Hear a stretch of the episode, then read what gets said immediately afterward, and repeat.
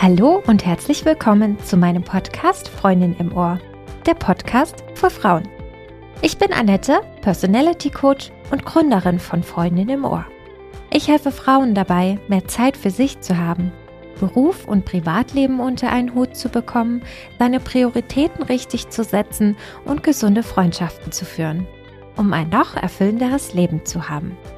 Ich freue mich, dass du auch heute wieder dabei bist und meiner neuesten Podcast-Folge lauscht.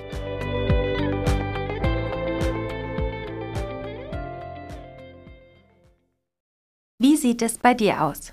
Bist du eher Optimist oder Pessimist? Oder doch irgendetwas dazwischen? Denkst du, nichts funktioniert so, wie du es dir vorstellst? Oder läuft meistens alles wie am Schnürchen? Wenn du dir nicht sicher bist, ob du ein Optimist oder Pessimist bist, dann habe ich hier ein paar Fragen für dich, über die du nachdenken solltest. Denkst du, die Zukunft hält viel Gutes für dich bereit? Hast du klare Ziele? Arbeitest du an deinen Zielen und an deinem Glück? Denkst du, dass du diese Ziele mit deinen eigenen Kräften erreichen kannst? Bist du der Meinung, in Menschen steckt sehr viel Gutes?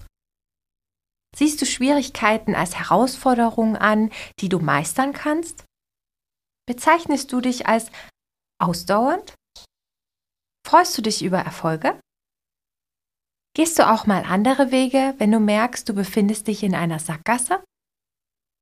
Kannst du auch aufgeben, wenn du alles in deiner Macht Stehende getan hast und nicht weiterkommst? Wie hast du dir die Fragen beantwortet? Hauptsächlich mit einem Ja dann kann ich dir nur gratulieren, denn du bist definitiv ein Optimist. Du hast die Fragen eher mit Nein beantwortet? Keine Sorge, denn darum soll es in dieser Folge gehen. Ich werde dir ein paar Tipps mitgeben, mit denen du deinen Optimismus steigern kannst. Aber zuerst möchte ich kurz darauf eingehen, warum es so wichtig ist, optimistisch zu sein. Optimisten fühlen sich die meiste Zeit über gut. Sie sehen an allen Dingen irgendwie was Positives. Nicht falsch verstehen, denn auch Optimisten haben mal schlechte Laune. Doch die bleibt meist nicht lange, da sich Optimisten auf die Lösung des Problems konzentrieren und nicht ewig über das Problem grübeln und es zerdenken. Optimisten haben Studien zufolge außerdem mehr Freude und weniger Selbstzweifel. Außerdem ist die seelische Widerstandskraft von Optimisten größer als die von Pessimisten.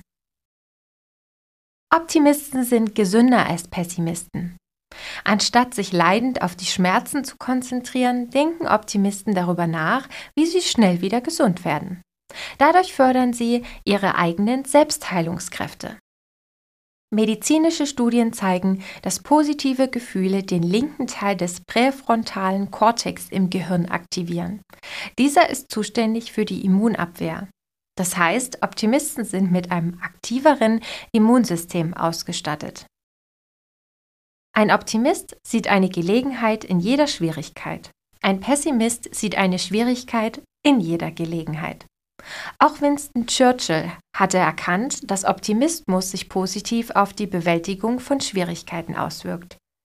Jeden Menschen können Schicksalsschläge treffen und die meisten von uns haben auch schon schlechte Zeiten erlebt. Man hat es leichter, wenn man optimistisch gestimmt ist. Vor allem Hoffnung und Humor wirken sich positiv auf die Bewältigung von Krisen aus. Optimistische Menschen sehen ihren Erfolg in ihren eigenen Fähigkeiten. Für Misserfolge werden andere Personen oder die Umstände verantwortlich gemacht. Dadurch sind Optimisten motivierter und leistungsfähiger und suchen nicht die Schuld bei sich oder glauben mal wieder versagt zu haben und zweifeln an sich und ihren Fähigkeiten. Optimisten dagegen wissen, dass sie sich auf ihre eigenen Kräfte und Fähigkeiten verlassen können. Das führt dazu, dass sie ihre Ziele ausdauernder verfolgen und häufiger umsetzen können. Außerdem können Optimisten besser mit Stress umgehen und das auf eine gesunde Art und Weise. Das belegen viele wissenschaftliche Studien. Dabei wurde der Stresspegel von Studenten zum Beginn des Semesters und am Ende des Semesters untersucht. Je optimistischer, desto größer war die Wahrscheinlichkeit, ein halbes Jahr später weniger Stress zu empfinden. Na, wie klingt das alles für dich? Hört sich doch super an, oder? Wenn du dich jetzt beim Nicken erwischt, dann möchte ich hier gar noch ein paar Tipps mit dir teilen, wie du optimistischer werden kannst. Versuche dich nicht auf deine Schwächen, sondern auf deine Stärken zu konzentrieren.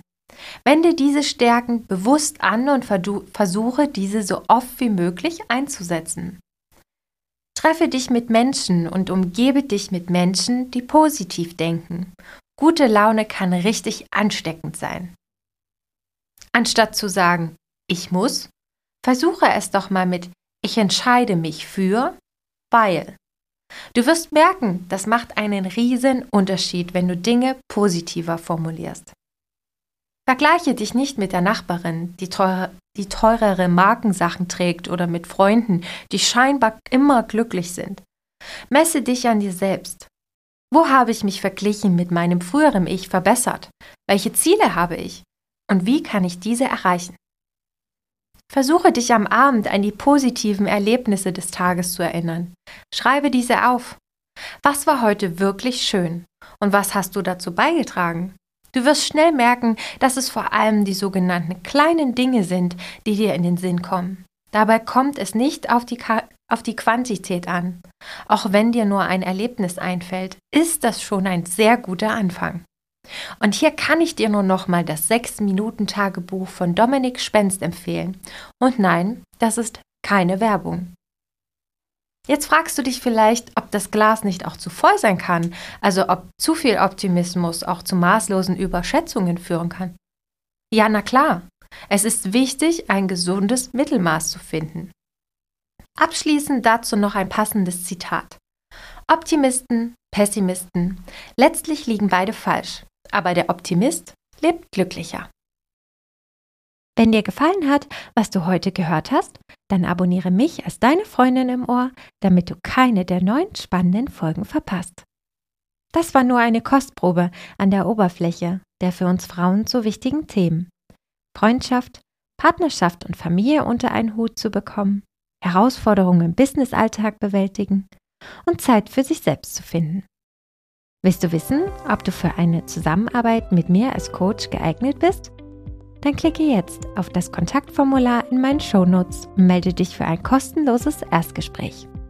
In dem 45-minütigen Gespräch sprechen wir über deine Themen, die dich beschäftigen und wir finden gemeinsam heraus, ob und wie ich dir helfen kann. Mach's gut und bis bald. Deine Annette.